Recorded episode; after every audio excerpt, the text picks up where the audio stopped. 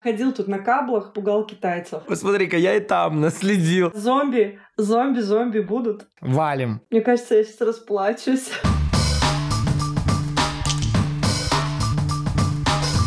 Здравствуй.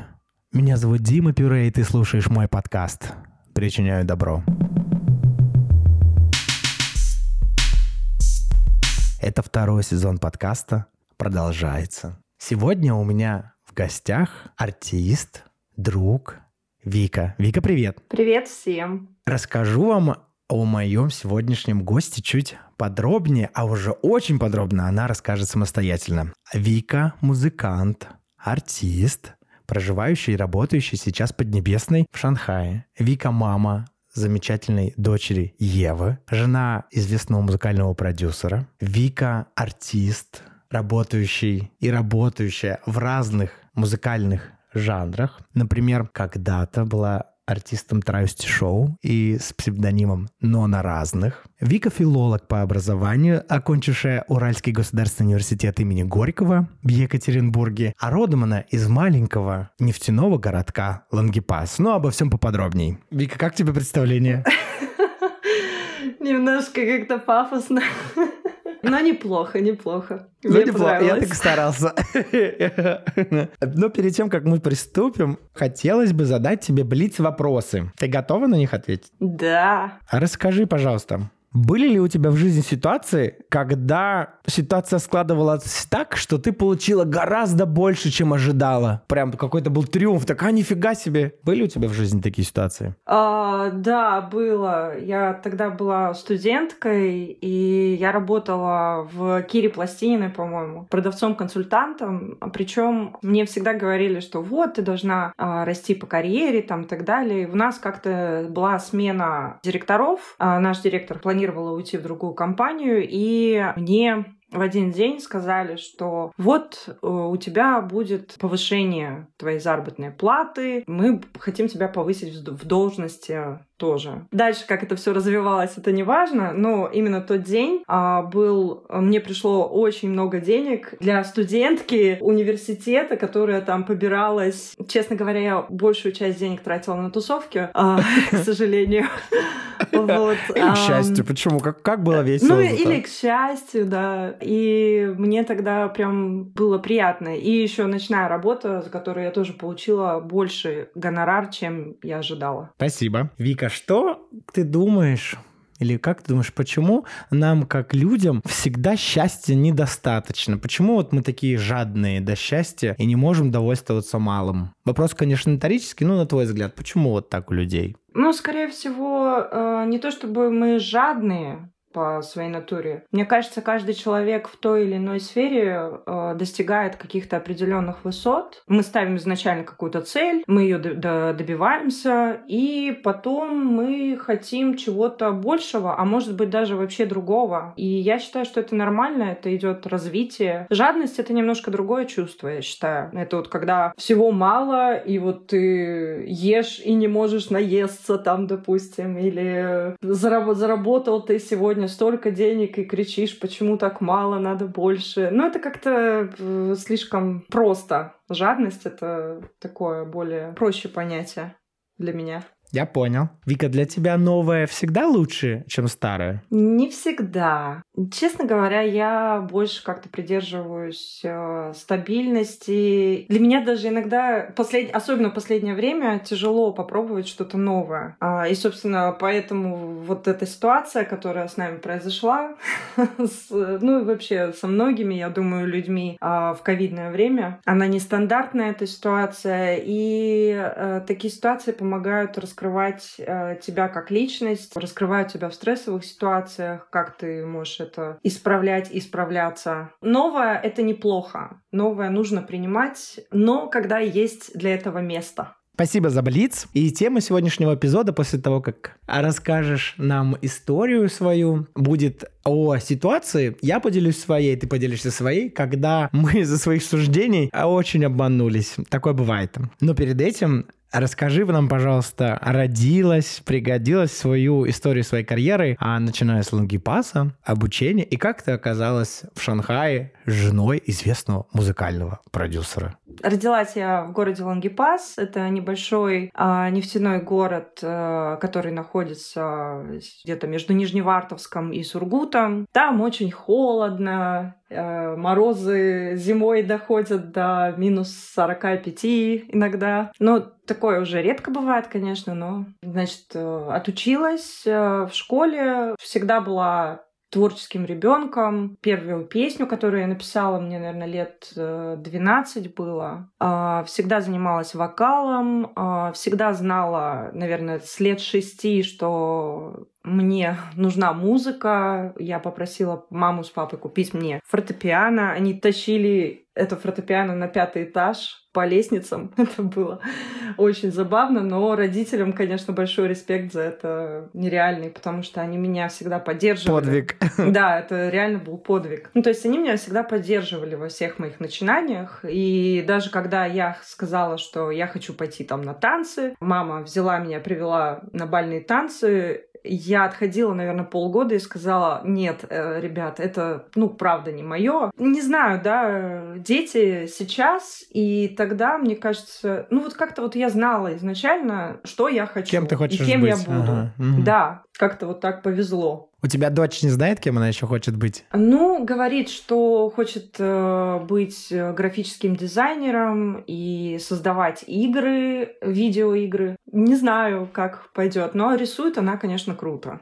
Ничего не скажешь. Понятно. Не, не хочет быть певицей, как мама, или заниматься музыкой, диджейнгом, как папа. Хочет что-то иное. В такой момент, мне кажется, она немножко ревностно относится к нашей деятельности. Она наблюдает за нами, она видит, сколько людей приходят там на наши концерты, допустим, и что вот мы вот перед толпой выступаем или где-то играет наша музыка, а у нее начинается какое-то такое ревностное отношение к этому ко всему. И она мне говорит, мама, твое это музыка, а мое это рисование. Вот это искусство. Поэтому она так как Уже такой немножко компетишн.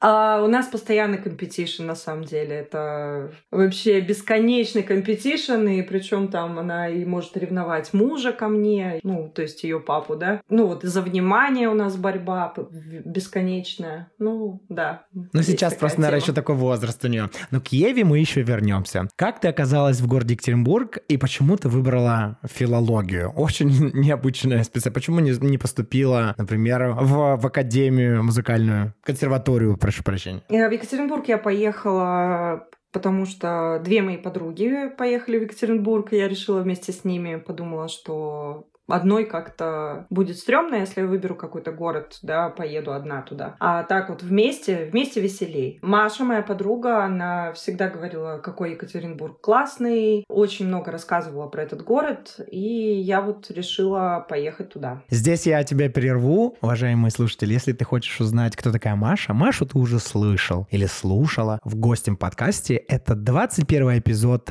первого сезона про гармонию. Девушка с акцентом, как Ингеборга Дапкунайте, которая вещала нам из Таиланда. Теперь она, кстати, в городе Москва. Если вас интересуют какие-нибудь эзотерические практики, например, сеанс рейки, вы можете найти 21 эпизод первого сезона, кликнуть на ее профиль соцсети, которую нельзя называть, который называется Инстаграм, а, и пообщаться с Машей. Да, кликайте.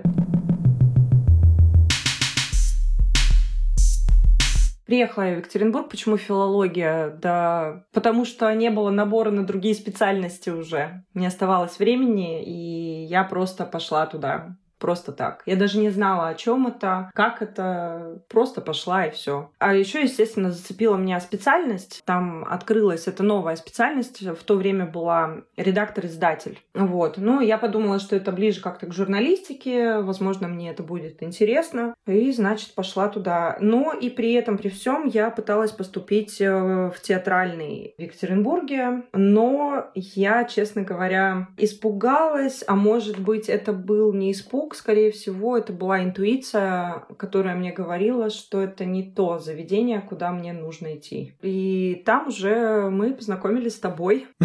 Дальше клубная культура Екатеринбурга нас с тобой увлекла. Расскажи чуть-чуть об этом. Ты была в одном известном, очень известном, крупном промо, Ibiza Edик промо.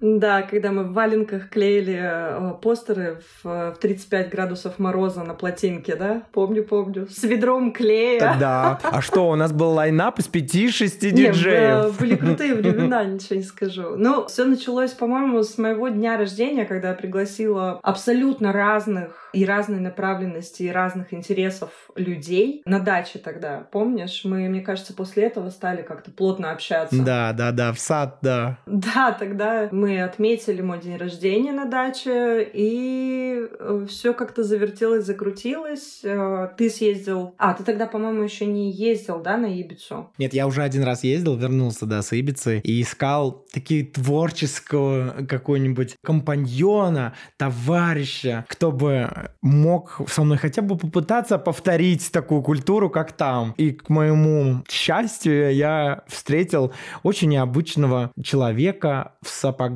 оранжевых с рисунком крокодила. С крокодилами. С желтой э, какой-то толстовкой, совершенно безумным макияжем. Да, тогда был, кстати, прикольный магазин Муравьи в штанах, да, по-моему, назывался? Э, да, муравьи в штанах и саботаж. Э, да, саботаж, Там верно. Все покупали что-то такое. Неформальная какая-то такая одежда была. Какое-то время Ibiza Edit Promo мы создавали тусовки для progressive trance и deep house а. У нас был line-up из 5-6 диджеев, аниматоры, костюмы. Не подумайте, мы даже иногда сколько-то зарабатывали, но чаще прогорали в минус с нашими вечеринками. А, да, к сожалению, из-за неопытности. Да, я думаю, что это из-за выбора места тоже. Да, но у нас даже были спонсоры, не подумайте. Рекламы и много-много всего. Ой, как... а ты помнишь, как мы пытались найти спонсоров? Да, мы ходили просто и предлагали. Мы крутые промо давайте нам денег на тусовки. Мы ходили по магазинам. Не, мы ходили в торговом центре, заходили в каждый магазин. И помнишь, э, мы делали в PowerPoint, по-моему, какую-то презентацию. Потому что вы великие промо. Слушай, ну люди же давали деньги, поэтому все хорошо. Да, было, в принципе, неплохо для студентов первого курса. Примерно где-то в этот период ты попробовала съездить э, на кастинг «Фабрики звезд». То есть мечта петь тогда тебя уже сильно завлекла. Это ж тогда примерно было, верно? А, да, я думаю, да. Неуспешно, да, раз мы тебя не помним с Первого канала? Честно говоря, не люблю об этом говорить. Я, мне кажется, просто съездила по фану, а из-за этого раздули настолько... То есть э, раздули это настолько, что про меня написали в «Комсомольской правде», а, причем два раза. То есть э, до того, как я поехала туда, и после, когда я уже вернулась. Потом э, постеры развесили везде по УРГУ. Ребята, поддерживайте там и так далее. Вику, она вот едет на фабрику звезд там и так далее. Ну, в общем, это не то, что я ожидала. А, в общем, счастье любит тишину, как я всегда говорю. А я люблю, когда вот так вот утаиваешь что-то, чтобы была интрига, да, а потом а, хоп и выстреливаешь. Вот это я люблю. А так вот, э, когда слишком это громко и напыщено, пока э, то, что, чего еще не произошло, да, это... Ну, в общем, съездили мы, я и моя подруга Лена Царева, поехали в Москву. Мы были там, наверное, дня три или четыре. И потом тебя поглотило дик-шоу и «Но на разных». Расскажи немножко о дик-шоу, о «Но на разных» и о твоем первых опытах петь в очень набитых гей-барах и гей-клубах города Екатеринбурга. Как так вышло? Я у твоих ног Спасибо не говори, В этом тебе помог Бог, Его и благодари. Это вообще просто нереально бурный этап в моей жизни самый, наверное, бурный этап в моей жизни был вот эти вот э, травести шоу. Ты же знаешь это все прекрасно.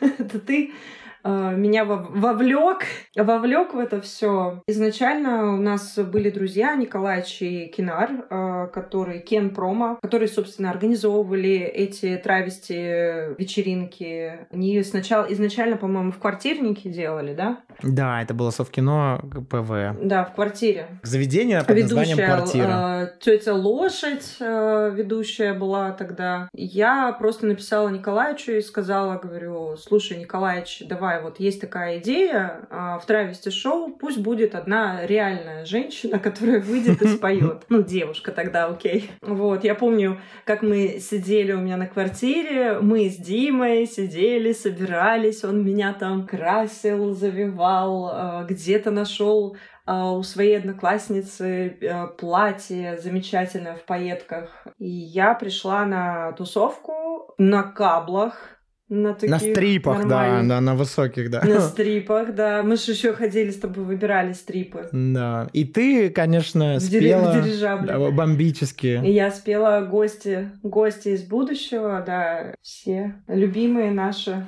песни. Песни, да, попсовые. Я просто попсовик и постоянно просил Вику петь попсу а, этого периода. О, да. Не, ну я и не особо отказывалась, потому что мне тоже это все нравится. После этого ты стала выступать во многих, если не во всех, гей-клубах города Екатеринбурга, пожалуй, за исключением дивана. Это была и «Курящая собака», и «Четверги в атмосфере», что там еще было в Чили, Вавилон. Потом у тебя был этап периода карьеры в баре «Дваку», так же он назывался? Да. Выступление ну, там? Я тоже параллельно параллельно же развивалась и в электронной музыке, э, что мне э, гораздо было ближе, потому что вот э, начиная еще с 12 лет там я активно общалась с ребятами, которые играли там 2-step, breakbeat, вот такого плана музыку. Тоже в Екатеринбурге электронная музыка, progressive, транс. Я пела для Сережи Пошаута, Марс Ницлаверс тоже с ними работала. Очень много было команд. Перед тем, как ты расскажешь еще про электронную музыку, я хочу спросить, расскажи нам еще такой небольшой момент с, с четырьмя замечательными девушками. С нынешней женой Игоря Николаева, Юлией Проскуряковой, с нынешним джазовым а, артистом, певицей Екатериной Козловой, ныне гражданкой возможно, э, но это не точно, по-моему, скорее всего, да, а подданные королевства Швеции Елена Бурдукова-Царева и Виктория Галеева выступали и пели с такой группой, как Локскис. Это верно? Как так вышло? Да слушай, мы же толком-то нигде и не выступали. Нас собрала Ирина, не помню у нее фамилию, честно говоря. Но она, в общем, провела кастинг. В Екатеринбурге это было. Собственно, на этом кастинге я познакомилась потом уже с, э, с моим молодым человеком, который тоже являлся продюсером. Э, значит, она собрала группу. Идея была такая, что группа занимается перепевками и какая-то такая современная аранжировка э, перепевок старых песен. Какая-то такая идея была. Естественно, там это все с хореографией с какой-то должно подаваться. Мы должны были вот э, гастролировать везде по ее планам. Но в итоге мы собрались и перезнакомились, э, спелись, так скажем, репетировали, репетировали, и все собственно, и все это осталось как-то в пределах репетиции. Одну песню, и на тот, на тот короткий период мы с Викой жили вместе в одной квартире, и Вика очень активно и много репетировала песню «Три белых коня». И она у меня просто на подкорке. Я теперь, когда я слышу, у меня немножко дергается глаз. Да потому что он у меня уже дергался, этот глаз.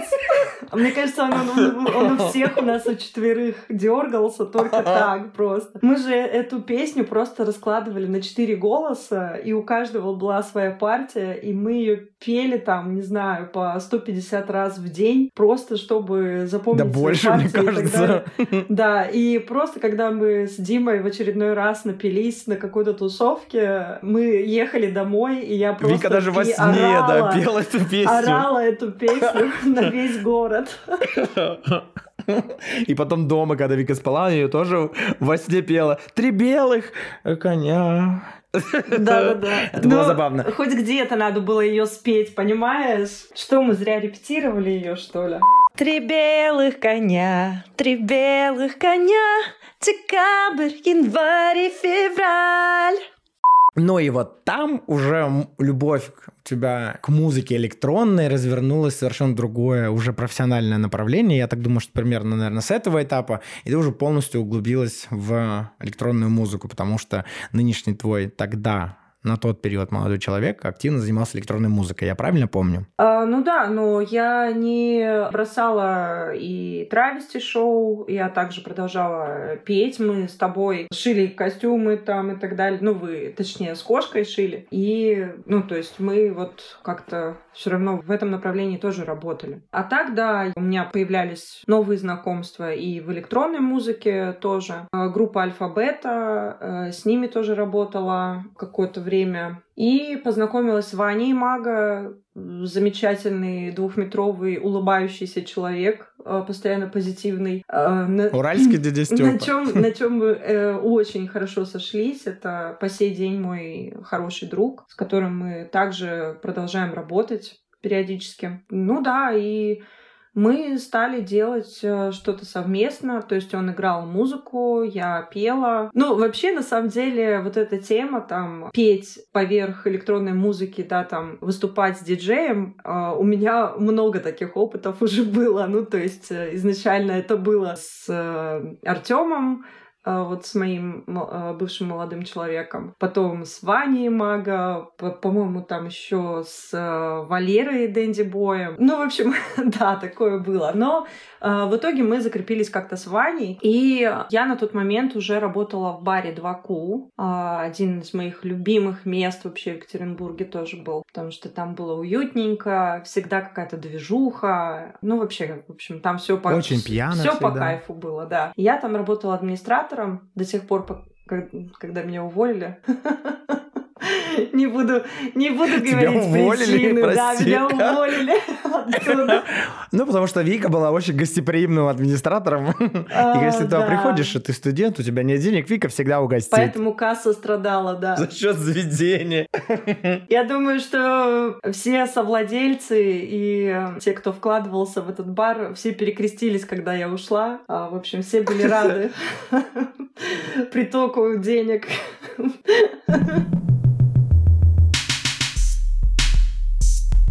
Как появилась идея с Поднебесной? Как ты туда потом попала? Идеи никакой не было вообще на самом-то деле. У меня была знакомая, на тот момент знакомая, потом уже в дальнейшем моя подруга Катя Шевелева, которая уехала в Китай. И она работала с ребятами из Омска. Они организовали компанию по артистам то есть они привозили артистов из-за границы в Китай. Абсолютно все легально. Э, артисты работали в клубах, барах, каких-то там телевизионных шоу и так далее. В общем, они вот потом продвигали этих артистов. Все очень просто. И она уехала, там какие-то артисты у них уже были, и как-то она... Это, по-моему, случилось... У меня был день рождения, 10 января. 9 а января мы отмечали мой день рождения в 2Q, и на следующий день, то есть вот как раз 10 января, она мне позвонила и сказала, говорит, Вика, собирайся, у меня для тебя контракт именно по работе, я хочу тебя пригласить в Китай. Естественно, я не раздумывая сказала «да», хотя у меня на тот момент даже заграничного паспорта не было. Но я сказала «да».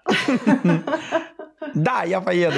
Да, сейчас все, собралась. Ну, в итоге, так как у Вани, естественно, был заграничный паспорт, в отличие от некоторых, он поехал первым туда. Ну, нас пригласили именно как проект с Ваней. Он поехал первым туда, а потом уже я приехала. Конечно, я сразу с первого вообще взгляда и с первого момента я просто влюбилась не в Пекин, естественно, Пекин вообще никогда не нравился абсолютно. Вообще другой вайб у города. А Шанхай, да, это вот прям любовь, любовь всей моей жизни, мне кажется. И мы начали работать здесь, но наш проект, естественно, не особо воспринимался, так как здесь требовали больше попсы. Что это, что и требовал ты от меня всегда. Да, что и требовалось доказать.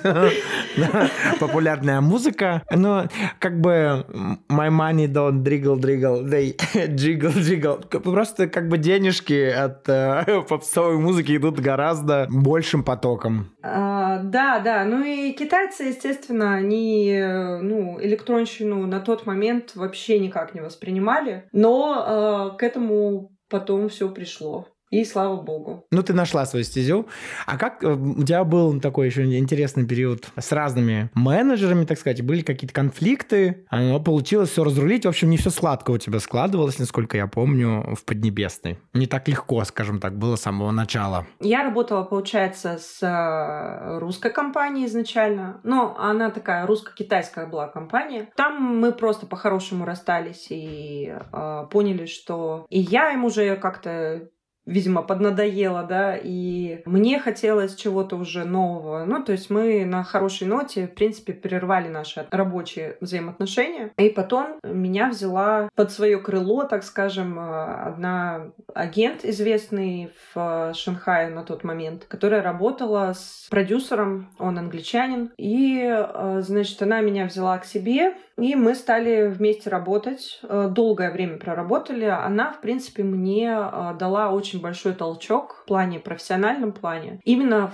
в э, плане постановки шоу, потому что на тот момент у меня, я все время работала одна. У меня были, конечно, танцоры, э, но они в основном как-то... Я процессом не руководила, то есть они ставили хореографию, потом мы это все лепили и выходили на сцену. Ну, то есть репетировали там какое-то время, выходили на сцену и показывали. Но потом Дженнифер, э, это вот мой агент, которая взяла меня к себе. Она мне дала танцоров, она мне дала хорошую площадку. Ну, то есть не то чтобы дала, я, конечно, отработала, дай боже. Я работала во всяких разных городах маленьких в Китае. Э, ездила, мне кажется, больше городов, чем в России вообще за всю мою жизнь э, здесь Китае? Ну, давай так, маленькие города, города Китая, это сколько по населению?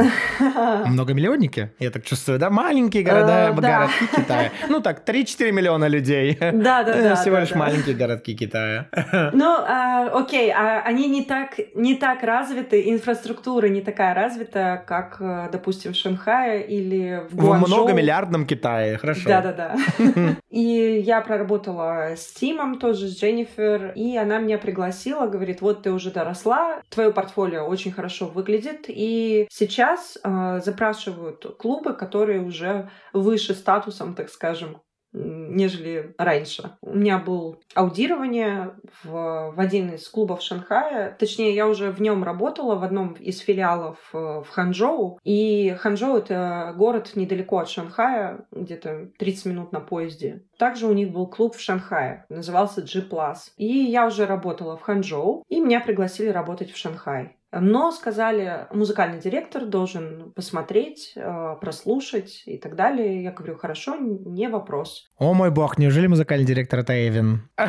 Да, конечно. Тогда ты присутствовал при этом. я первый раз слышу эту историю так детально. Дима, ты был там. А, серьезно? Ты был там? Я тогда был? О, ничего себе. Со своим э, бухлишком. Посмотри-ка, я и там наследил. У тебя просто в этой фляжке, помнишь, э, ты наливал... Э, Да-да-да. Разводил колу, короче, с, вискарем, по-моему.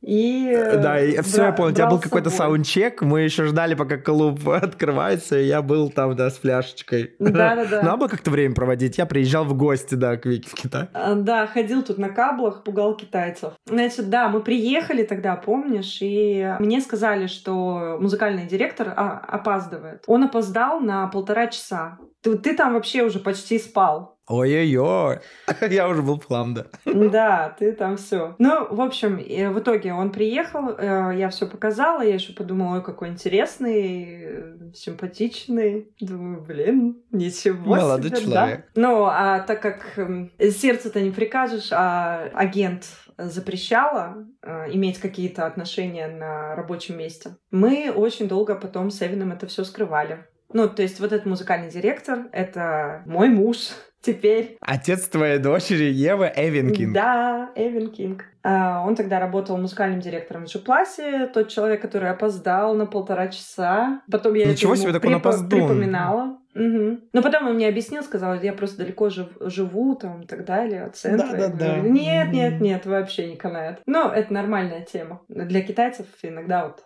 опаздывать даже на полтора часа, видимо. Ну, собственно, мы познакомились. Меня приняли, я работала в Джипласе в Шанхае долгое время, ставила там шоу и так далее. Все меня там очень любили, и я любила всех. Джиплас вообще замечательный клуб был. Э, И коллектив хороший был. Ну, в общем, все клево было. Ну, в итоге, конечно, когда мой агент узнал, что они узнали, что у меня отношения с э, музыкальным директором, мы из-за этого поругались, и, э, собственно, пришлось разорвать контракт. А там еще и клуб закрылся. Так что... Так Там что еще, и клуб все, закрылся. в принципе, нормально, как обычно. И далее у вас появился свой совместный проект вместе с твоим уже... Вы еще тогда не были женаты или уже были женаты? Вы активно, в общем, гастролировали как до свадьбы, так и после. А у вас был свой, свой музыкальный проект. Вы уже стали двигать свою не всегда популярную музыку, да? Э, Ну, как сказать, нет, до свадьбы мы э, не работали вместе, у нас не было э, проекта. Это только вот э, было на уровне идеи какой-то. Я пыталась написать там первую песню, которая будет э, просто как премьера, такой заход. Я ее дописала, когда я была беременная. Но э, как-то мы с появлением ребенка это, конечно же, все сложновато. И карьера, и ребенок, и как-то ты тут много стресса, волнения, недосыпа и всего все прочее. Ну, то есть, э, а Эвин пока работал э, тоже в клубе. Раб- э, Ночью он, получается, работал, утром он приходил и спал. То есть у нас вот э, такая какая-то бытовуха пошла уже, и как-то карьера Была на стопе. у меня, у меня была на стопе именно, конкретно у меня. Значит, а сколько, теперь, сколько лет назад было, сколько Еве теперь? Еве сейчас 9 лет. О, ужас. Э, Представляешь, Вика, мы с того, что с тобой говорим, э, это о периоде практически 10 лет назад. Да. Когда ты вернулась э, к музыкальной карьере, сколько было Еве уже тогда? И как тебе это давалось? Легко, тяжело? Как вы вообще справились? Еве было где-то около трех лет. Ну, потихоньку мы начали э, делать какие-то фотосессии, какие-то видео, э, записывали промо-ролики, потому что тогда э, было сложно в том плане, что в клубной сфере до сих пор были популярны певицы, вот так же это было, то есть певица выходит, э, 15 минут у нее шоу, да, она выступает, поет какие-то перепевки, уходит, играет диджей. Ну, вот как-то так. И столики, столики, столики. Тут другая клубная система, ну, то есть э, здесь своя. Тут они на столиках зарабатывают деньги, и поэтому для них люди, которые платят деньги за вот эти столики, выкупают, да, для них они самые важные люди, а не те, кто там просто веселятся, расслабляются и там тусуются, да, как у нас, допустим. Ну, в этом плане, конечно, у нас веселее, но именно так клубы поднимают деньги, да. Ну и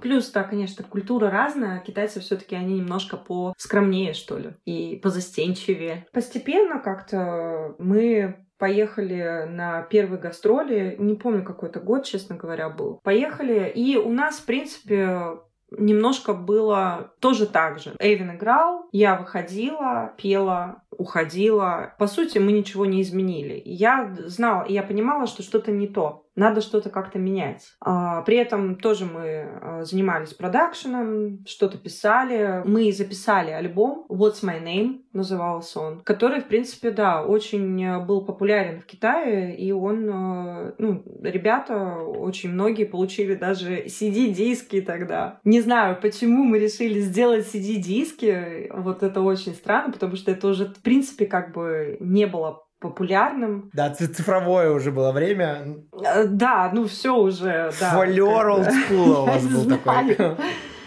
Не знаю. Ну, это так же, как сейчас, знаешь, типа там популярен винил сейчас очень. А, Мы, да, мы записали альбом. И а, потом мы поехали на а, Water Sonic был фестиваль в Таиланде. Эвин там играл а, со своим знакомым, он тайц. И они играли back-to-back, ну, то есть вдвоем. Это был крупный фестиваль, там был Дмитрий Вегас и And Like Mike, Nervo, это две девочки-диджейки. Ну, в общем, э, топовые мировые, короче, звезды, и они там играли на вормапе. Я тогда впервые увидела Дмитрий Вегас и Like Mike. И я поняла, что вот так надо, наверное, делать. Ну, ты смотришь, ты вдохновляешься, да, и ты понимаешь, что вот это вот мы сможет сработать э, здесь же. Это хочется да, попробовать скопировать и э, в этом развиваться. Да, и когда мы вернулись э, после этого фестиваля, мы начали думать, э, что мне нужно быть не певицей, а именно MC. То есть надо общаться с публикой на протяжении всего сета. И, собственно, это зашло, и я сейчас, очень многие до сих пор меня вспоминают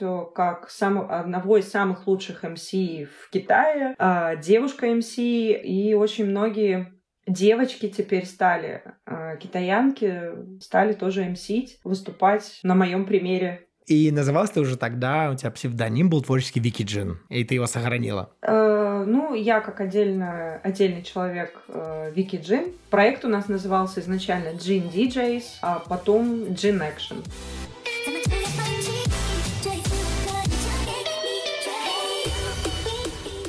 У нас еще э, человек, это Алекс Зайков, является продюсером, конкретным продюсером, который вот сидит в студии и пишет, пишет, пишет. Вот он тоже член нашего коллектива. Спасибо за ретроспективу. А мы потихоньку подбираемся к замечательному 2000 2019 году. Очень интересно узнать, как это началось в стране, где это все началось.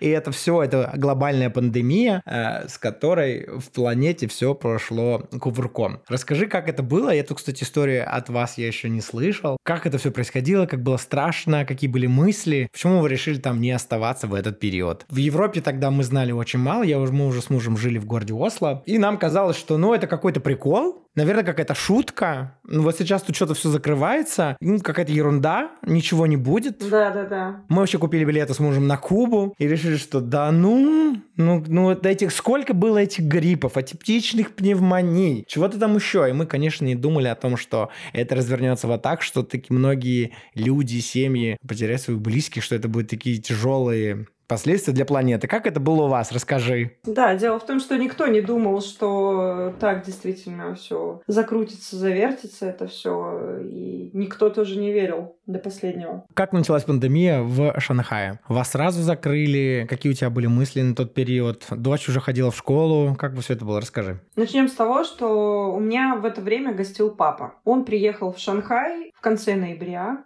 а в декабре мы уже слышали новости из Уханя о том, что какой-то есть вирус страшный. Дочка у меня до сих пор училась в школе.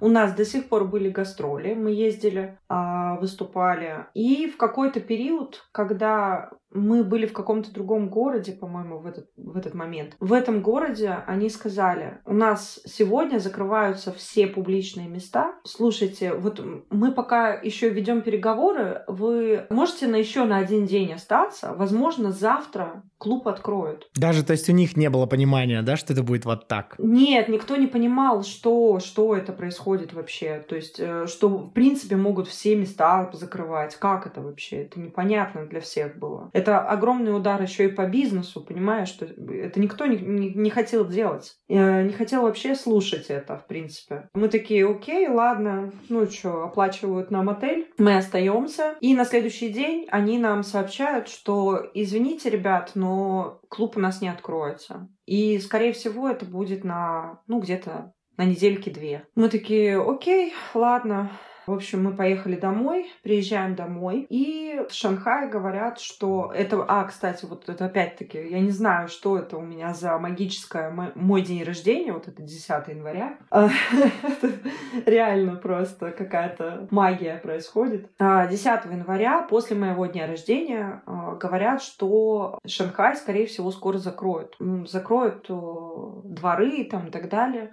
Естественно, мы испугались, мы отправляем моего папу домой. покупаем тут же билеты ему. Взяли билеты. В конце января, в общем, он улетел. И мы приезжаем в аэропорт, и я впервые увидела вот этот вот... Ой, я даже не могу это описать. Это было так все... Страшно? Из фильмов ужасов, что ли. Да, это было просто кринжово все. Прям очень, ну вот страшно, потому что ты Крипово. не знаешь, в новостях да, говорят. Да, это просто вообще очень. Да, когда ты приезжаешь и там все обрабатывают вот э, эти люди в, в костюмах, да, сейчас это, конечно, это все не страшно, потому что мы тут их видели э, каждый день. Ну, знаешь, до сих пор да, для Европы и для постсоветского пространства люди в скафандрах, которые... Ну, та, то, что показывает нам телевизор, средства массовой дезинформации, я это называю, показывают, как у вас это там происходило. Я бы тоже очканул, рассудил бы, что надо валить. Валим.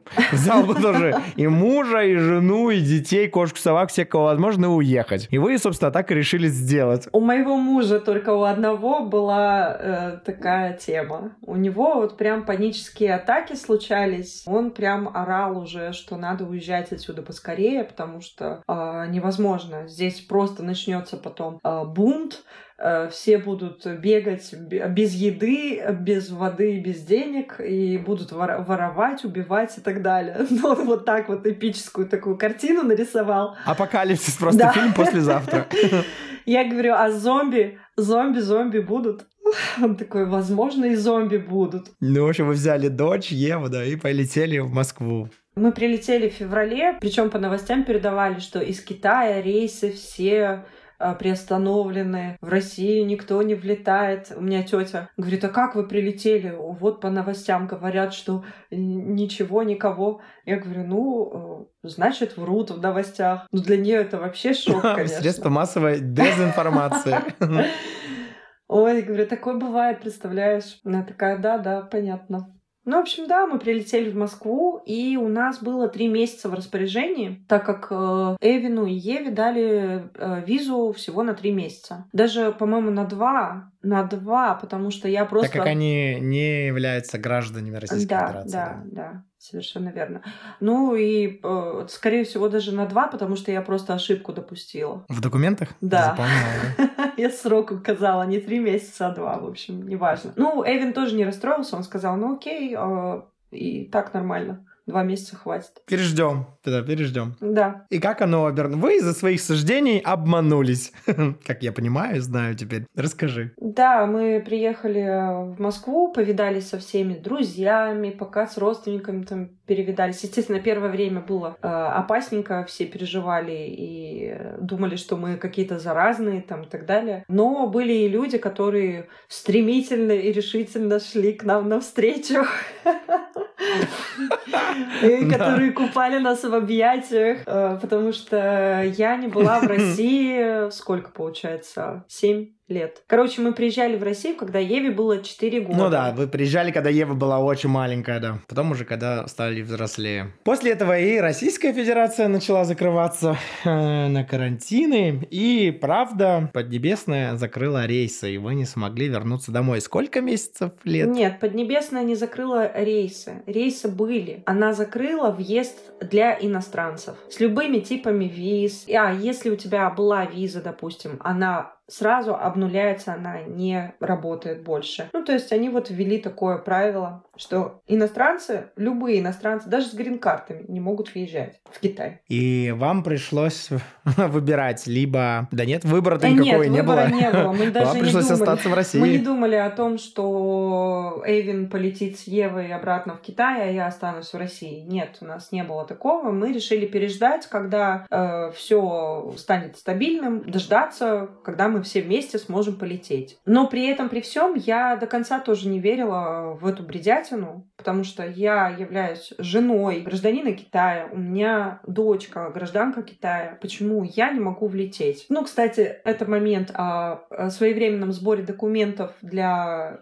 различных грин-карт и виз и так далее У меня на тот момент была рабочая виза, а не, не частная, потому что по частной визе ты не имеешь права работать. Поэтому у меня была, стояла рабочая виза, что усложняло тоже процесс оформления новой визы. Им нужно было доказать, что я больше не работаю, и чтобы они мне сделали, например, семейную визу вместо рабочей. Да, и так вышло, что вы застряли в России, и даже вашей дочери пришлось пойти снова не первый раз, а второй раз в первый класс, но уже в российской государственной в школе в городе Москва. Да, да. За Москворецком или в каком районе города Москвы и учиться. Как э, было по ощущениям это все? На самом деле я завидую Еве. Ева говорит на русском, на китайском, на английском уже как минимум. А человеку всего лишь даже нету 10 лет. Я еле как говорю, ну вернее я на русском говорю, говорю на английском, еле как знаю привет пока на норвежском, а человек в возрасте 10 лет свободно владеет тремя очень популярными языками, которые покрывают практически весь земной шар. Ты завидуешь дочери? Мне, мне на самом деле очень трудно, потому что я являюсь все равно для нее примером. Ну, то есть я изучаю сейчас очень активно китайский язык, чтобы ей показать, что китайский тоже нужно изучить, потому что она его подзабыла. Это ее родной язык, между прочим. А тогда э, муж сейчас надо мной до сих пор угорает в том плане, что он говорит, а помнишь, те времена, когда ты говорила, вот дочь у тебя не говорит по-русски, и ты боялась, что она вообще никогда не заговорит по-русски. Я говорю, ну, потому что каждый раз, когда я с ней говорю по-русски, она может что-то понимать, но она не говорит на этом языке, потому что просто она не слышит э, никого другого, кто бы говорил на этом языке здесь. Ну, вот ты накликала нам на, на планету. А, да, да, да. И э, все мои вот эти предпосылки, загадывания желания на день рождения, пожить жить где-то в другом месте. Все вот, пожалуйста, вот на блюдечке. Пожила, пожила в Москве да. на станции метро ну, «Динамо». Ну, в принципе, это тоже опыт. Да, конечно, все это было стрессово, потому что мы не знали, как зарабатывать. А, мы не знали, с чего, э, что, что делать. Потом Москву закрыли там на этот карантин. То есть можно было только выезжать, запросив какой-то код, что-то типа того. Потом э, мы думали, слава богу, моя подруга дала нам возможность пожить у нее на квартире квартире, у нее пустовала квартира ее, собственно, и мы э, в ней жили там, не знаю, месяца три или четыре. Вы пожили в квартире у вашей подруги и поняли, что, видимо, придется искать школу и жилье. Ну, не совсем так. Мы э, бесконечно пытались вернуться то есть мы до сих пор покупали билеты, мне даже сделали визу. Мне сделали визу, но мы не успели купить билеты. Ну, то есть мы взяли билеты два, на два рейса, на две разные даты. И именно вот в эти даты закрывали ну, этот рейс, короче, не летел. Понимаешь? А потом уже моя виза опять закончилась. А, это было где-то сентябрь, октябрь. Потом мы э, переехали на новую квартиру, стали снимать, и у меня заболевает муж. Он подцепил ковид. Э, мы так предполагаем, в массажном салоне. Он чувствовал себя плохо и решил пойти в массажный салон в период острой пандемии. Хорошее решение. Гражданин не Российской Федерации решил пойти, пожалуй, нужен массаж. Пошел на, на китайский массаж. Но вы подходите друг к другу, ты и твой супруг. Так что не ходите, не делайте так никогда. Не ходите на китайский массаж во время пандемии. Значит, он э, почувствовал легкое недомогание изначально. Потом я поняла, что у него не спадает температура, у него держится 37, иногда повышается. И, естественно, мы поняли, что у него ковид. И на тот момент в Москве было проблематично найти э, хоть какие-то лекарства. Антибиотики все были скуплены. Угу. Да, ха хаос творился, а, да. Да, тогда была какая-то проблема с поставками лекарств. Невозможно было даже купить э, противовирусные. Я там бегала вокруг него. Ева у меня жила вообще в соседней комнате отдельной жизнью, ребенок жил. Она тогда на тот момент... У нее было самостоятельное приключение. Да, она, кстати, на тот момент еще занималась онлайн. У них там специальное приложение школьное, вот они в нем занимались, и у них были, да, онлайн-уроки именно в китайской школе. Вот она только тогда там э, занималась вот этими уроками. Э, значит, она там своей жизнью живет. Я там хожу, драю, все стерилизую, ищу тоже эти таблетки нас сажают на этот социальный мониторинг. Мне выходить нельзя из дома, ему нельзя выходить из дома. Ему надо там фоткаться, что-то еще было. Это вообще отдельная история. И когда ты не фотографируешь себя, типа, тебе звонят из этого социального мониторинга и говорят, а, здравствуйте, вы там а, не фотографировались уже два дня, у вас будет штраф, если вы не загрузите фотографии. Я такая, окей, хорошо, я беру его телефон, его фотографирую, когда это нужно. Ну, там время подходит. В течение там что-то 30 минут тебе нужно сделать фотку и отправить. Конечно, в Европе было не так. Да. Да, у нас было не так. Ну, все, все кто во что гораст. Потом появились эти странные, ну, они, вернее, уже появились эти масочки э, тряпичные, которые должны были нас защищать. А до сих пор, мне кажется, это очень э, интересным действием. Вот если представить, что есть, это мое мнение, кстати, авторское, я не претендую на, на предмет объективной реальности, и мое мнение может вам не понравиться, но тем не менее вы слушаете мой подкаст, я вам расскажу.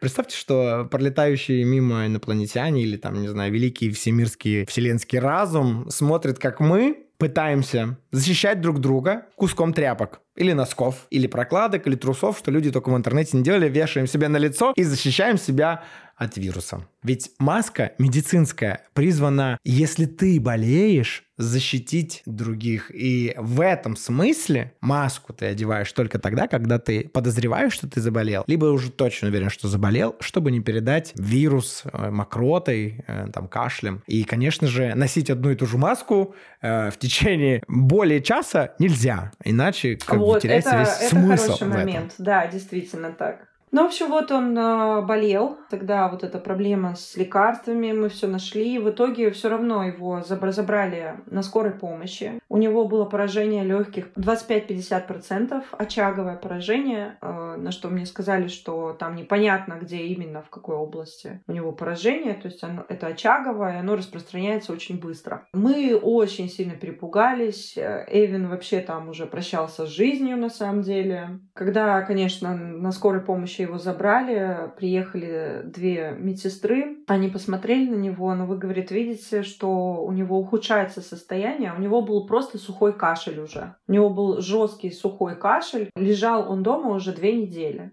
Две недели вот он пытался, что-то мы там пытались сделать. Причем я вызывала врачей из частных клиник. Они приезжали. Они приезжали и приезжали из государственной клиники. Э, врач, э, они даже привезли там какие-то антибиотики чуть-чуть пачку. Вот, и, значит, его увезли на скорой помощи, со мной разговаривал врач, его определили все таки в больницу. Врач со мной связался в итоге, я там не спала, я дозванивалась. Врач со мной связался и сказал, что все будет хорошо, не переживайте, успокойте тоже своего мужа. Эйвен мне на... рассказывает, что, слушай, я тут вот э, в палате, а тут все просто, говорит, пожилые люди. Одни пожилые люди, ну, где-то за 50, и я, говорит. Как так вообще, вот, ну, возможно? Я говорю, ну, ты больше всех, потому что, видимо, боялся подцепить вот такая, такая браточка тебе. Ну, нет, это, конечно, все не смешно. У нас до сих пор такая загадка. Мы вообще предполагаем, что вирус действует на азиатов как-то по-другому, нежели чем на европейцев. Возможно, в этом все дело. Ну, ладно. В общем, и на тот э, он э, вышел из больницы, его подлечили. Спасибо огромное врачам, реально, это просто супер. Э, как они к нему обращались. Они мне постоянно звонили, я переводила все ему и выпустили его. Врач сказал, что он, в принципе, может выйти. Можете, конечно, и остаться там на дня два, просто чтобы вот убедиться. Для перестраховки, да. да. Все, я его забрала. Нам нужно было съезжать с квартиры, потому что у нас опять-таки январь у нас был куплен билет. Естественно, из-за того, что Эвин у меня заболел, естественно, он бы не смог вылететь, потому что на тот момент Китай ужесточил правила въезда. Нужно было сдать ПЦР-тест и венозный тест до, за три дня до вылета э, в выездной лаборатории в городе Москве. И э, смотреть результаты этого теста не просто там ты венозный тест сдал, и у тебя все отрицательно, и ты полетел. Нет, не так. У них есть э, цифры, и если антитела IgM и IgG показывают больше этих цифр, показателя, то, естественно, ты уже не летишь. И не важно, что у тебя ПЦР там отрицательный, и ты не болеешь. Это со стороны э, Китая, да? Да, вот да, это все со стороны, для посадки на рейс. Со стороны угу. Китая, да. Про иностранцев э, до сих пор все молчали, то есть э, иностранцев до сих пор были нон-грата. Поэтому Эвин купил, в принципе, билеты. А, ну нет, он, он взял для, для всех нас, но он сказал, что я покупаю через агента, то есть мы можем э, заморозить эти билеты и потом просто э, перенести дату. Я такая, окей, ну давай, в общем, мы решили тогда купить, вот. И так как он болел и только что выздоровел, естественно, мы даже и не думали, что куда-то полетим. В очередной раз наши планы были сорваны. Там декабрь, у него реабилитация шла, причем реабилитация шла очень долго, у него были нарушения э, с дыханием. Дышать учились по новой, э, пили витамины, занимались, упражнения делали и все прочее. Переехали на другую, на другую квартиру, потому что нам нужно было это сделать, так как другие там ребята заселялись. Это уже 2021 год, Встретили мы с друзьями его в апреле, наверное, только. Он взял билет, проверял по несколько раз свои тесты, чтобы не было высоких антител и чтобы ПЦР-тест нормальный был. А, Все, он взял билет на апрель. Для себя мы решили, что ему одному надо будет ехать, потому что работа, у нас были заблокированы уже все карты. Материальное состояние, положение у нас тоже как бы уже было не очень. То есть мы приняли решение, что ему нужно лететь. А вообще, по идее, он должен был лететь с Евой. Потому что на тот момент в Китае а, ситуация была стабильна. Все люди начинали прежнюю свою жизнь, работать, учиться, везде ходить, открывались э, торговые центры, клубы, все, все было открыто. И, естественно, так как школьники пошли учиться, у Евы отменяется онлайн обучение, и у нее нет школы. И она начинает потихоньку забывать китайский уже. Ну, нет, она тогда еще, конечно, не забывала, потому что она все равно папа там еще был, общался, и с дедушкой она общалась чаще, ну, как-то более-менее. Он берет билеты, сдает эти тесты, Ева тоже сдает, ему приходит красный код здоровья. То есть после того, когда ты сдаешь тесты, ты должен загрузить их э, на сайт. Там приложение. Ну, видимо, там, да, приложение для отслеживания для Министерства здравоохранения. Да, и они проверяют вот эти документы и тебе выдают код здоровья. Код здоровья должен быть зеленым. Если он красный, ты никуда не летишь, и у тебя пропадают билеты. Чтобы, ну, чтобы ты понимал, вообще вот все билеты, которые мы покупали, это все от перекупщиков. Угу, за все Билетов это время, да, за в общем года. доступе да, билетов в общем доступе не было. Может быть, они были, их можно было бы купить там на полгода вперед, возможно. Не, мы тогда смотрели, тогда не было точно. Чтобы вы потратили целое состояние на покупку и отмененных билетов.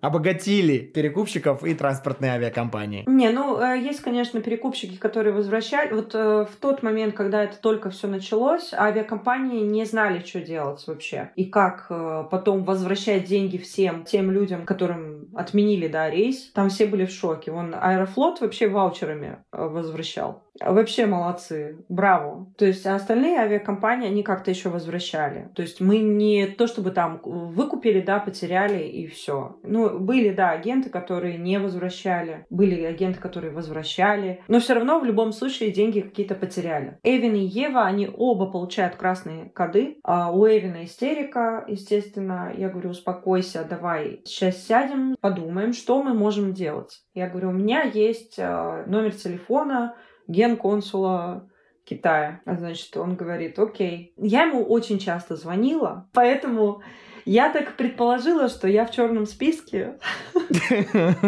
И он а, не берет трубку с моего номера больше. А, поэтому мы решили позвонить с номера телефона Эвина, и он взял трубку тут же. На что он сказал, что окей, вы снова загрузите документы, у вас проблема, почему вы красный код здоровья получили, из-за из того, что вы в истории, в анкете указали, что вы болели ковидом. Он говорит, ну я написал так, как, ну действительно, ну то есть, ну это было, но это было уже больше, чем полгода назад. И анализы у меня хорошие. И у меня есть, э, он, он тоже сдавал рентген, КТ, КТ, а, перед тем, как полететь. И у меня, говорит, есть КТ и заключение врача. Мы вообще по полной программе подготовились. И он говорит, ага, ну тогда вот КТ, заключение врача, это все загружайте, и мы снова пересмотрим все документы. И только тогда, э, в день вылета, он получил зеленый код здоровья. В день вылета, в 12 часов дня, в слезах позвонил и сказал, что вот у меня зеленый код, я могу полететь. Потому что он уже не мог от этой ситуации, и мы все очень сильно стрессовали и нервничали. Ну, я представляю, еще он в чужой стране, не в родной. Да, он не говорит по-русски. период, не говорит э, по-русски, да. Нет работы. Конечно, мы дистанционно что-то делали. общения, социальная смерть.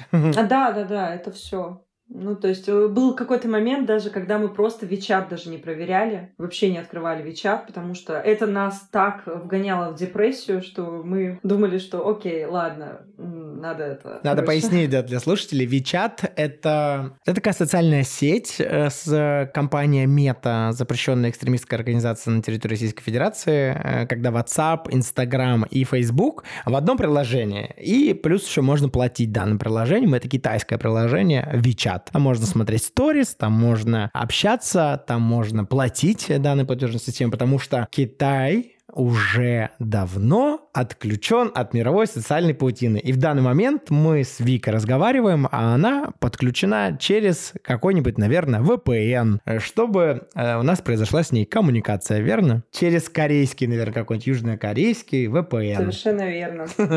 Да. Нет, кстати, российский. Российский VPN. Вот так, да. Хорошо. На, наши хакеры самые лучшие, ты чё? Наши IT-специалисты самые модные, да. Ай айтишники, да. Было грустно, страшно, когда улетал муж? О, это было вообще больш... самым большим ударом для меня. Я понимала, что это нужно делать, и не хотелось бы расставаться вообще. Мы, в принципе, очень редко расста- расставались. Мы везде, э, считай, в работе вдвоем, да, всегда. Ну, мы везде, везде вместе. И это было, конечно, для нас очень большим испытанием. Сколько лет вы не виделись после того, как он уехал? Расскажи слушателям. Год. Мы не виделись год. Больше года вы не могли Даже вернуться больше. с дочерью. Больше года вы не смогли вернуться с дочерью э, обратно в Китай, когда папа улетел. Мне кажется, я сейчас расплачусь. Бывает, да. Я, видимо, до сих пор не прожила эту, ситуацию, видимо.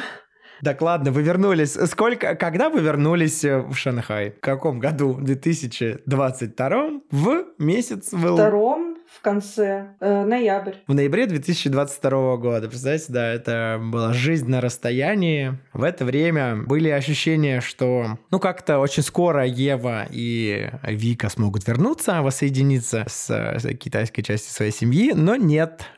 Обстоятельства были иные. Вика осталась в городе Москва с э, дочерью, которая снова пошла в первый класс, но уже э, в российскую школу долгое время. Вы сколько? Вы два класса от учились э, в московской школе? Два? Первый, второй? Да, за, за год она прошла два класса. Там по эффективной программе и вот э, в сентябре она пошла в третий, получается, и мы улетели. И она вот здесь сейчас учится а, со своими одноклассниками в четвертом классе. О, получилось у вас. А как это вышло? То есть ее взяли Каким обратно? Макаром нет, оставай. Вообще, Каким да? макаром, да? Как, как, как так получилось? Это вы занимались с ней перманентно, и темы и русским, и китайским, и всем чем угодно? Я так чувствую, что Ева была центром твоей жизни.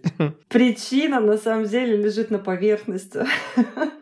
В Китае что? Очень много людей. И, естественно, когда мы вернулись, у нас э, место никуда не пропадало. То есть мы закреплены за этой школой, мы э, продолжали платить, мы продолжали э, общаться с учителями, чтобы они нас не отчисляли там и так далее. Когда мы приехали, естественно, они нам сказали, что места в других классах нет. Приходите на ваше место. Шанс, да, и только учитесь. такой. И учитесь. Все. А, слушай, а у вас есть какая-то система успеваемости, нет? А, есть, есть, конечно. Ну, сказали, при условии, если она вдруг не будет успевать, конечно, со следующего года мы а, составим ну, четвертый класс так, чтобы для нее было место в этом четвертом классе. Когда вы возвращались, э, я так понимаю, вы снова сидели э, в карантине в Китае, потому что, конечно, во многих странах у нас в Норвегии после того, как больше 90% населения вакцинировано от трех доз и выше, у нас нет никакой карантинной системы, нету ПЦР-тестов, вернее, по желанию. Все теперь по желанию. А у вас все-таки был по прилету карантин для тебя и дочери. Сколько вы сидели в карантине? В общей сложности мы сидели 9 дней. И по-прежнему, насколько, если смотреть, Вика ведет блог, но она его ведет неактивно. Если дашь разрешение, я оставлю а, ссылку на твой блог. А, во время карантина блог ты вела более активно, потому что делать было нечего. Да. Там было очень много свободного времени. Что вы делали с Евой в карантине? Кушали, разговаривали, рисовали, учились, занимались спортом, читали книги, пели, танцевали. Делали все. А, делали маникюр, у нас был бьюти-спа. Ну, такое, да, конечно. Я представляю, что, наверное, было очень много слез, когда э, увидели, наконец-то, снова дедушку, мужа, папу. Все плакали, ты плакала, и Ева плакала, и папа плакал. Ну, конечно, все поплакали, но мне кажется, большая часть слез была пролита именно в Москве, честно говоря. Москва слезам не верит но мы там плакали, дай боже. Особенно я. Ребенок поддерживал как мог. Я просто очень ей за это благодарна. Ей пришлось вырасти за это время, мне кажется, повзрослеть. Но я теперь вижу, какая она счастливая здесь. Она не такая, как вот там была. Видимо, все равно родная, родная земля лечит, видимо. У вас до сих пор есть э, тесты ПЦР, коды здоровья, чтобы попасть в магазин или куда-либо в большие социальные места? А, да, первое время, когда мы вот прилетели, это было вот 19 ноября в Шанхае, и меня здесь просто буквально учили, как ходить и где что делать. В общем, ты берешь телефон, ты сдаешь ПЦР-тесты ежедневно. А, есть такие будочки где сидят два медицинских работника внутри, они принимают сначала Будочки на районе или код. где они, как по центру или везде? А, везде. Будочки? Они, да, они везде просто будочки вот так расставлены, э, такие станции Киоск, станция да, здоровья. Реально киоск. киоск здоровья. Ларек такой, знаешь. Ларек. Ты э, подходишь, сканируешь свой код, у тебя там он э, либо в Вичате, либо в Alipay. Ты его сканируешь, э, и с другой стороны подходишь, и тебе берут мазок. И потом у тебя код здоровья становится зеленым после обследования, да, он становится зеленым, и тогда ты можешь заходить в любое, в любой магазин или там в автобус, в метро и так далее. Ты просто при входе сканируешь этот э, код, показываешь то, что он у тебя зеленый, и только тогда ты можешь проходить в то или иное помещение, общественное место, допустим. Сейчас эти коды отменили, Слава богу. Я так понимаю, что Эвин мне сказал по другой причине, конечно, это произошло, но я думаю, что это произошло именно из-за того, что люди стали возмущаться и активно выходить на улицы и требовать отмены ковидных ограничений, потому что уже невозможно. А, за то время, пока мы были в Москве с Евой, а, здесь были жесткие ограничения в Шанхае, каких не было никогда вообще за все время. Шанхай это интернациональный город, где живут а, не только китайцы, китайцы, но и очень много иностранцев, очень много богатых людей здесь, которые инвестируют в крупные корпорации там и так далее. Шанхай это прям, ну, экономический центр огромный. И закрывать его так жестко, с такими жесткими ограничениями, у меня подруга говорит, что, понимаешь, говорит, это настолько было страшно, что у тебя в холодильнике просто кусочек там рисового вот этого сэндвича лежит, да, и ты понимаешь, что у тебя завтра уже нет еды, а у тебя семья, у тебя большая собака, у тебя новорожденный ребенок на руках и муж, и ты, да, вот как вот их всех прокормить, что делать? И ты сидишь, просто тупо ждешь помощи, да, то есть когда тебе привезут там этот ланч, э, волонтеры, и волонтеров тоже на всех не хватает. И при, при всем при этом никто жестко не болел. Вот что возмущало людей Ну, и все были вакцинированы. Все вакцинированы поголовно. По 4 там шота, по 5 э, кто-то делал, да. Ну, то есть э, это все превратилось в какую-то бред. Это как раз очень подходит под тему нашего эпизода про то, как мы все люди, у нас есть свои какие-то суждения. И часто наши суждения обманчивы, э, или мы обманываемся, потому что мы не владеем всей картиной, не владеем всем знаниями. И когда окей, если даже как мне не поворачивается язык э, на твою историю сказать окей, когда вы думали, что в России будет спокойнее, переждем, и вы обманулись, да, со своих суждений. Но в рамках масштаба семьи катастрофа, в рамках масштаба страны нет. Но представь, люди, которые обманываются э, на высоких государственных постах, уровнях и в современной политической повестке, когда что такое происходит, конечно, это уже ощущает огромное количество людей и страдает. Это печально. Но такова наша человеческая натура. Задумал такой я этот эпизод, чтобы показать, что мы все судим, и мы почти всегда все обманываемся, потому что это лишь наше представление, наша жизненная история. Мы смотрим сквозь. Вот представьте, что мы сидим, я уже рассказывал в первом сезоне подкаста, что наша жизнь, она соткана из маленьких лоскутков вашей жизненной истории, ваших шрамов, ваших болей, ваших счастья, моментов. И вы смотрите сквозь вот этот вот кружевной узор вашей жизни. И смотрите маленьким прожектором на то, куда вы обращаете ваш взор, ваше внимание, опыта. И, конечно, вы же видите только небольшой спектр, вы обманываетесь. Например, у меня была история, поделюсь, чтобы было что-нибудь не из ковида. Жил я и в Екатеринбурге, и меня посетила идея переехать, работать в компанию Филипп Моррис в город Краснодар. Мне было не по зубам это собеседование и заполнение вступительных испытаний на данную должность. И Я ты, помню, в том числе, помню. да, спа- ты и Алена, наша подруга, мы на троих смогли заполнить все онлайн-тесты, и на троих меня пропустил первый этап отбора. Я приехал в город Краснодар, э, там были вступительные испытания, чтобы получить данную вакантную должность, и уже тогда у меня было ощущение, что, блин, что-то мне тут не нравится, не по зубам, но я такой парень упертый, а, настоял на своем, работу я данную получил, и как же я, о ужас, обманулся.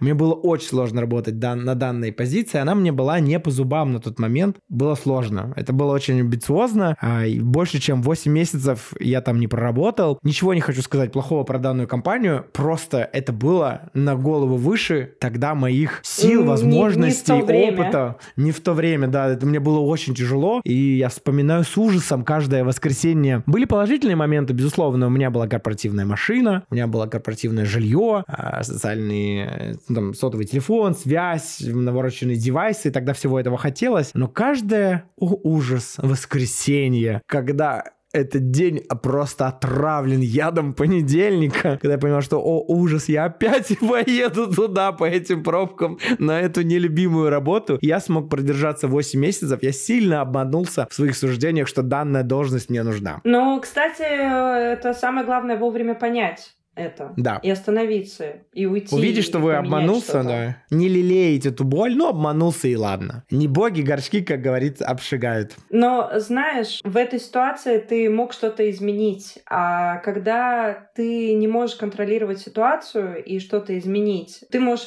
поменять отношение к этой ситуации только лишь. А вот э, в нашем случае, когда мы застряли в Москве и пытались вернуться домой, и нам э, просто ставили палки в колеса и говорят, вот ну, не сейчас, а сейчас апгрейд, вот в правилах еще сложнее. Вы не можете въехать, вы не можете въехать. Вот от этого бессилия, и ты чувствуешь себя просто таким маленьким человеком, который просто винтик. Вот, вот в, это, в этой ситуации я целиком и полностью себя почувствовала вот этим винтиком э, в этой политической огромной махине. Насколько им плевать вообще, что мы, как мы и так далее. Но при этом, при всем, я перестала на это злиться. Я перестала на это злиться, потому что я понимаю, что это не изменить, только можно поменять свое отношение к ситуации. Все. Ну, знаешь, я думаю, что просто так оно не меняется. Ты вызлилась или какую-то эмоцию, часть прожила, и потом ты просто начинаешь свыкаться с мыслью, что тебе нужно быть в ладах с этими обстоятельствами, потому что ты, как правильно заметила, как мне, на мой взгляд, тоже это так. Вот мы маленький винтик в этой большой махине, и мы мало что можем сделать, чтобы это изменить. Единственное, что можем, это быть в ладах с этим обстоятельством. Ну, то есть как-то примириться, вызлиться, вырыдаться, а потом примириться с обстоятельствами. Да, либо, либо уметь уметь э, красиво просто обходить какие-то правила и так далее. И как-то крутиться просто в своих интересах.